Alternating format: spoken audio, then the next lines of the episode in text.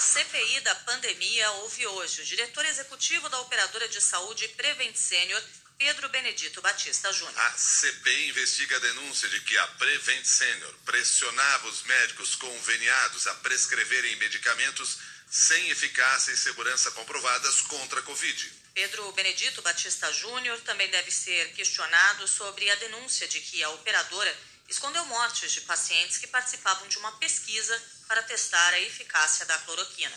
A gestora de turismo Rúbia Menezes desconfia que os médicos da Prevent aplicaram remédios sem eficácia numa prima dela, que morreu de Covid em abril deste ano, numa das unidades da rede de hospitais. Na verdade, a gente não sabe nem como que foi que eles fizeram isso, entendeu? Se teve tratamento digno, se não teve digno. Na penúltima semana de abril, ela foi vítima de um AVC hemorrágico causado pela Covid-19. E infelizmente ela veio a óbito, dia 26 de abril. A gente já ficou meio desconfiada que ela pode ter sido vítima, na verdade, desse kit Covid, né? Dessa medicação aí que não tem eficácia nenhuma. Infelizmente, ela se foi aos 66 anos. Uma reportagem da TV Globo, exibida ontem à noite, mostrou que a Prevent Senior usou em pacientes de Covid um medicamento tratado ou destinado ao tratamento de câncer de próstata e um outro que serve para tratar artrite reumatoide. Não há indicação da Anvisa nem estudos científicos sobre a eficácia desses remédios contra o coronavírus. 6 e 4. O ministro da Controladoria Geral da União, Wagner Rosário, saiu como investigado da CPI, depois de ofender a senadora Simone Tebet, do MDB.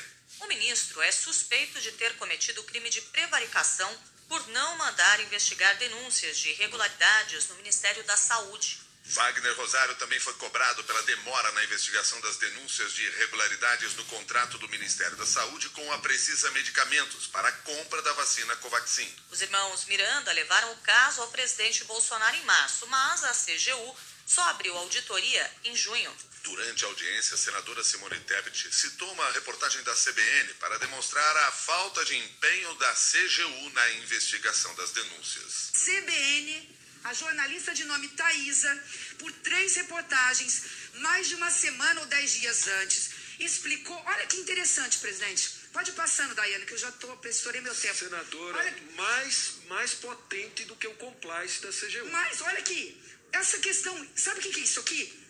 Isso aqui é cópia, ministro, da matéria de jornalista, da jornalista publicada dez dias atrás, ou não sei quantos dias atrás. A luminosidade quem descobriu foi a jornalista de nome Thaisa da CBN.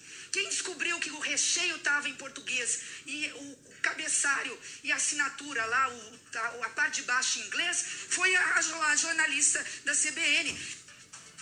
A Thaisa, citada pela senadora Simone Tebet, é a nossa repórter, Thaisa Oliveira, de Brasília, e revelou a falsificação de documentos da Precisa Medicamentos. Simone Tebet também acusou o ministro Wagner Rosário de ter agido como advogado do presidente Jair Bolsonaro no caso Covaxin e chamada por ele de descontrolada. Ao invés de, de, estar na cabeça da CGU uma suspeita que foi denunciada, estava sendo denunciada pela CGU, eles resolvem fazer o processo de advogado de defesa.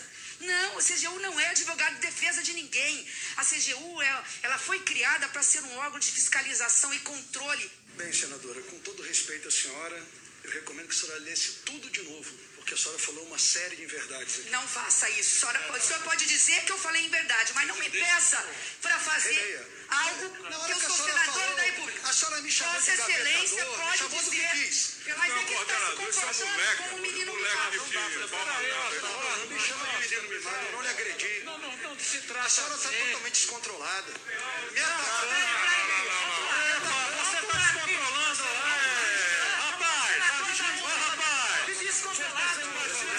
Machista. Meu amigo, você está pensando tá onde? Machista aqui não. Depois da repercussão, o ministro Wagner Rosário publicou uma nota oficial pedindo desculpas à senadora Simone Tebet. Mas aquelas respostas típicas de quem não admite a culpa. O ministro disse que estende o pedido a todas as mulheres que tenham se sentido ofendidas. Quer dizer, ele não ofendeu, as mulheres é que se sentiram ofendidas. Agora são 6 horas e 7 minutos. A CPI da pandemia pretendia ouvir novamente o ministro da Saúde, Marcelo Queiroga, nos próximos dias, mas vai ter que esperar. O médico testou positivo para a Covid-19 e vai ficar 14 dias de quarentena em Nova York. Ele acompanhava o presidente Jair Bolsonaro na Assembleia Geral da ONU e participou de diversos eventos, inclusive no plenário das Nações Unidas. Por causa da contaminação de Queiroga, o Itamaraty suspendeu a presença de diplomatas brasileiros nas reuniões previstas para hoje na Assembleia Geral da ONU. Durante a viagem a Nova York, o ministro da Saúde, Marcelo Queiroga, se envolveu em uma polêmica ao reagir com um gesto obsceno a manifestantes que protestavam contra o presidente Jair Bolsonaro. 6 e 8. É uma honra abrir novamente a Assembleia Geral das Nações Unidas. Venho aqui mostrar o Brasil diferente daquilo publicado em jornais ou visto em televisões. De fato, o Brasil apresentado pelo presidente Jair Bolsonaro na ONU não tem sido mostrado pela imprensa. Por exemplo, na versão fantasiosa de Brasil descrita por Bolsonaro, não existe corrupção no governo dele. O Brasil mudou e muito depois que assumimos o governo em janeiro de 2019. Estamos há dois anos e oito meses sem qualquer caso concreto de corrupção. O relator da CPI, Renan Calheiros, contestou essa versão de Brasil apresentada por Bolsonaro aos líderes de nações do mundo inteiro. Seu discurso foi uma mentira só do começo ao fim. O Brasil perdeu a credibilidade internacional e a corrupção negada por ele na ONU foi comprovada em várias oportunidades aqui nessa comissão parlamentar de inquérito. É, como propinas e quando se fala em propina, falar na propina de um dólar por dose na Covaxin.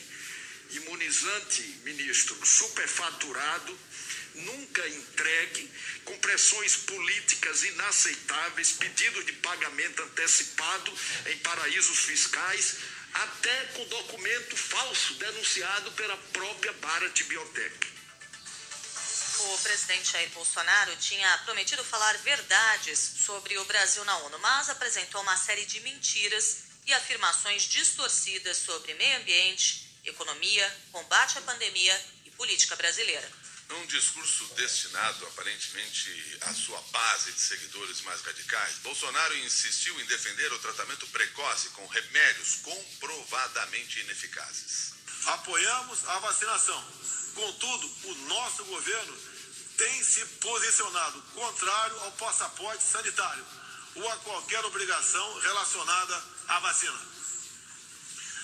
Desde o início da pandemia, apoiamos a autonomia do médico na busca do tratamento precoce, seguindo recomendação do nosso Conselho Federal de Medicina. Eu mesmo fui um desses que fez tratamento inicial.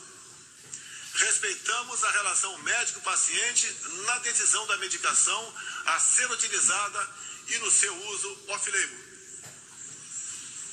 Não entendemos porque muitos países, juntamente com grande parte da mídia, se colocaram contra o tratamento inicial.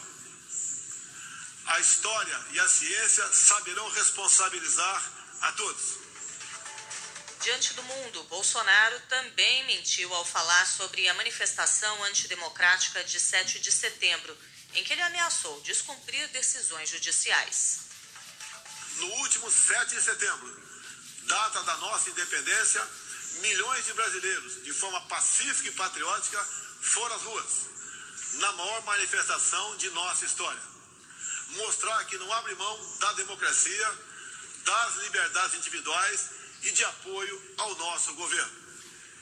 Não, não é verdade que a manifestação de 7 de setembro agora tenha sido a maior da história. Segundo a Polícia Militar de São Paulo, Bolsonaro reuniu na Avenida Paulista 125 mil pessoas. Em 1984, no famoso comício do movimento Direta Já, um milhão e meio de pessoas se reuniram no Vale do Anhangabaú para pedir eleições para presidente no Brasil.